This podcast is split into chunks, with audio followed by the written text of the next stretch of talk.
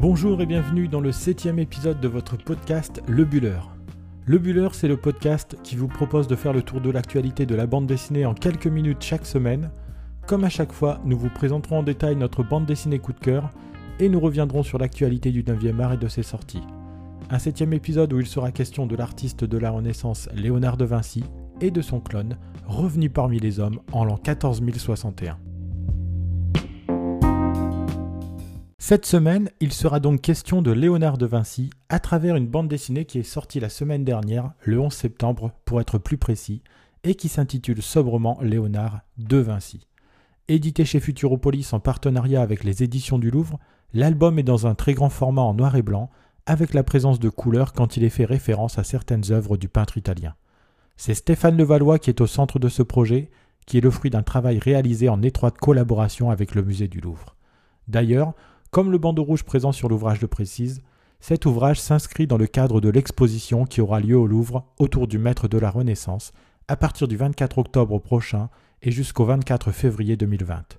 Pour dire un mot rapide sur l'auteur de cet ouvrage, on lui doit quelques albums déjà parus chez Futuropolis, comme La Résistance du Sanglier, Les Disparus d'Orsay ou encore Le Dernier Modèle. On lui doit aussi de nombreuses collaborations sur certains blockbusters hollywoodiens comme Alien ou encore Harry Potter. A noter que le travail sur cet album lui aura demandé pas moins de deux années, ce qui devient rare dans le monde de la bande dessinée. Il va être assez compliqué de résumer cet album qui se veut foisonnant comme un space opéra pour reprendre les mots de son propre créateur. S'enchasse ici deux histoires à deux époques différentes, mettant en scène deux Léonard de Vinci, d'où la présence du chiffre 2 dans le titre de cet album, et d'une couverture où se répondent deux visages à deux époques différentes du génie de la Renaissance. La bande dessinée s'ouvre sur un vaisseau, à la forme originale, s'approchant d'une terre qui semble abandonnée, pour récupérer une œuvre du maître italien au musée du Louvre. Objectif de cet équipage retrouver dessus l'ADN de Léonard de Vinci et le cloner afin de le faire revivre sous la forme d'un Léonard 2.0 en 14061. Il faut dire que ce qu'il reste d'humanité est menacé, et l'on y voit alors le génie de la Renaissance comme un homme capable de sauver l'humanité. Comme l'histoire propose deux temporalités différentes, quelques pages plus tard on retrouve le véritable Léonard de Vinci en avril 1519 au château de Cloux, au moment où il est en train de rendre son dernier soupir. Il y revient sur son parcours et fait une sorte de bilan au moment de quitter la Terre. L'album joue donc avec ses deux pôles, un Léonard mourant en contraste avec un autre renaissant, plus de dix mille ans après sa mort. Au centre de l'histoire, comment se comportera ce Léonard 2.0, revenu dans une période qui n'a plus rien à voir avec la sienne, avec des enjeux qui dépassent ceux de la Renaissance, puisque c'est la survie de l'humanité qui est ici en jeu. Pour aborder cette bande dessinée, qui a été commandée dans le cadre de l'exposition à venir au Louvre pour marquer les 500 ans de la mort de Léonard de Vinci, Stéphane Levallois ne s'est pas contenté d'un simple album biographique du peintre de la Joconde.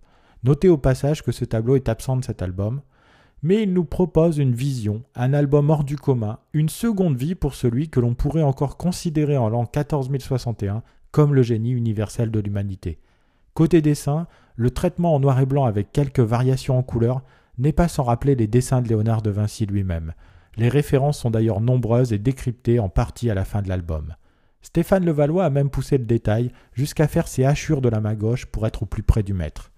Pour réaliser cette bande dessinée, il a aussi côtoyé au quotidien l'œuvre de Léonard de Vinci dans ses moindres détails, pour nous offrir cette relecture personnelle, jalonnée par les nombreuses œuvres du maître. Un reproche tout de même que l'on pourra faire, l'œuvre est tellement riche et foisonnante qu'elle en devient parfois déroutante, ce qui demande une lecture attentive de l'album. Le grand format n'est pas non plus le plus aisé qui soit pour tenir l'album entre les mains, mais il permet de déguster le dessin dans ses moindres détails.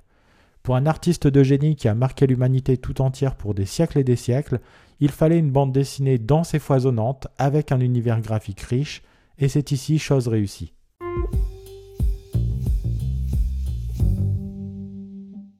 Comme chaque semaine, terminons ce podcast en allant faire un petit crochet du côté de l'actualité de la bande dessinée. Profitons-en aussi pour découvrir les principales sorties de cette semaine qui sont encore nombreuses. Pour commencer, revenons quelques instants sur la fête de la BD qui s'est tenue ce week-end à Bruxelles et sur le palmarès de cette édition 2019.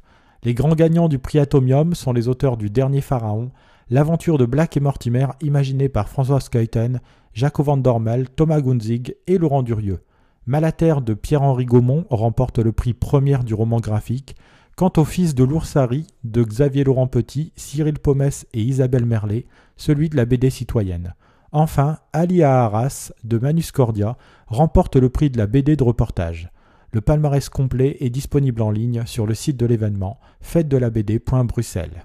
Côté sortie cette semaine, commençons par Louisiana, La couleur du sang, avec un premier tome qui est disponible depuis le 13 septembre.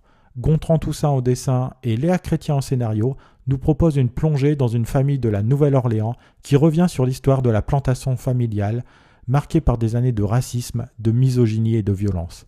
La saga, qui sera déclinée en trois tomes, prend le parti de raconter cette histoire à travers le regard des femmes de cette famille, sans complaisance sur ce qui s'est passé au sein de la plantation.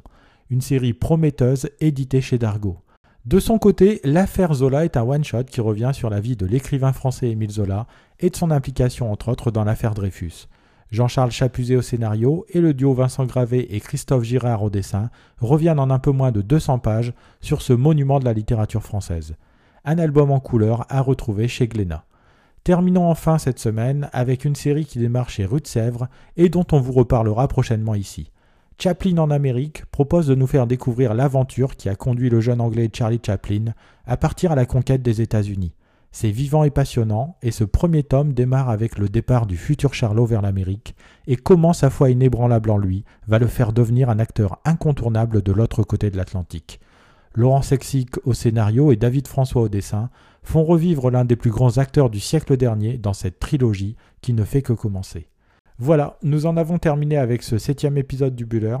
Nous vous rappelons que vous pouvez nous faire part de vos remarques et de vos commentaires sur les réseaux sociaux, puisque nous sommes disponibles sur Instagram sur l'adresse lebuller.podcast et sur Twitter lebuller1. Si vous avez aimé cet épisode, n'hésitez pas non plus à le partager autour de vous. Il me reste à vous dire au revoir et à la semaine prochaine pour un huitième épisode de votre podcast sur l'actualité de la bande dessinée.